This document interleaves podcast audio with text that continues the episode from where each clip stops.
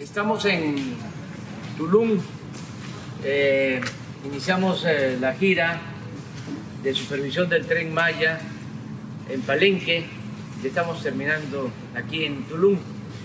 Y el coronel ingeniero militar nos va a explicar qué solución es la que se está aplicando en este tramo de Tulum a Cancún, que es eh, único porque tiene cavernas, eh, ríos subterráneos y el propósito es no causar daño en lo mínimo a el entorno, a la naturaleza, al medio ambiente. Aquí está nuestra gobernadora, Mara de Sama, el director de Fonatur, Javier May, general Sandoval, secretario de la Defensa y quien coordina toda la acción que se está llevando a cabo por parte de los ingenieros militares que nos han ayudado muchísimo.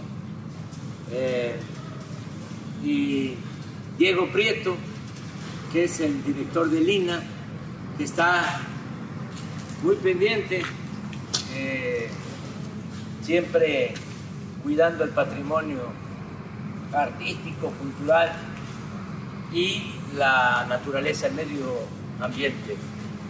Eh, aunque algunos eh, no quieran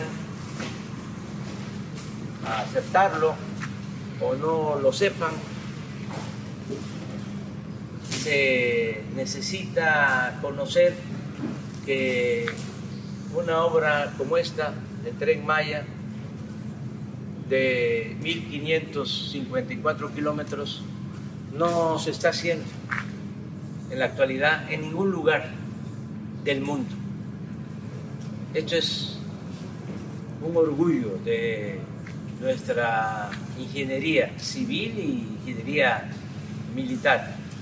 Y desde luego que eh, ha significado la participación de servidores públicos, de constructoras mexicanas y también extranjeras que están eh, realizando esta magna obra. Aquí eh, nos va a explicar el coronel en qué consiste esta solución que encontramos para tener en tiempo este tramo, porque también aunque parezca increíble, vamos a inaugurar eh, el año próximo el tren Maya, los 1.554 kilómetros, con todas las estaciones, paraderos, con toda la infraestructura, incluido el nuevo aeropuerto internacional de Tulum. Eso y más. Pero ya hablé mucho yo. Ahora le toca a usted. Muchas gracias, señor presidente. Pues esta maqueta representa la solución al viaducto elevado que se, se construirá aquí en la zona de Tulum. Y el resultado de ella ha, ha sido porque se estudió la casticidad que, que, tenemos en el subsuelo, que tal vez es un dato que ya conocemos todos, que existe casticidad, pero encontramos un hallazgo, un hallazgo muy importante, que es lo que quiero compartir, señor presidente. Después de haber realizado 3.600 sondeos, y encontramos aquí, en, en, esta parte, la frontera, la frontera del, del, del nivel medio del mar, ¿verdad? y esa parte de arriba es agua dulce, es agua de lluvia, y la parte de abajo es agua de mar, agua salada. Pues el agua de lluvia, señor presidente, es un, es un agua ácida. Es un agua ácida que en combinación con, con la roca de cal producen, eh, reaccionan químicamente y la desintegran. Tal es el, el, caso que entonces cuando llueve, eh, el agua de lluvia se penetra en su suelo y produce estos efectos. Toda esta casticidad que tenemos aquí siempre es real. Eh, es, es este, se llevó el, modelo de los estudios a la computadora y se hizo el modelo en 3D a escala real, como está aquí el terreno. Entonces, nosotros podemos ver que realmente hay mucha casticidad. Esta es la zona de más riesgo cásico que tenemos. Pero ¿qué pasa? Abajo de, de, esta frontera de agua dulce y el terreno es muy consistente, es muy uniforme. Prácticamente no hay casticidad. Entonces, ¿cuál fue la decisión?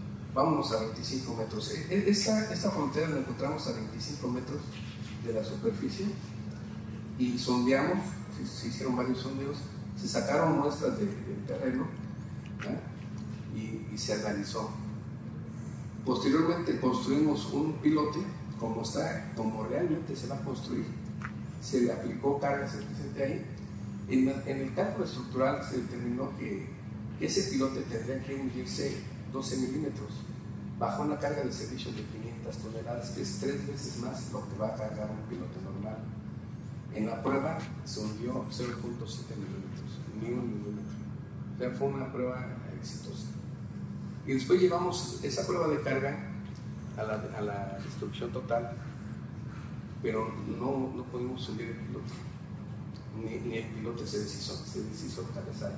A las 2.300 toneladas de carga ya no soportó más el cabezal que teníamos y el piloto se hundió 8 milímetros.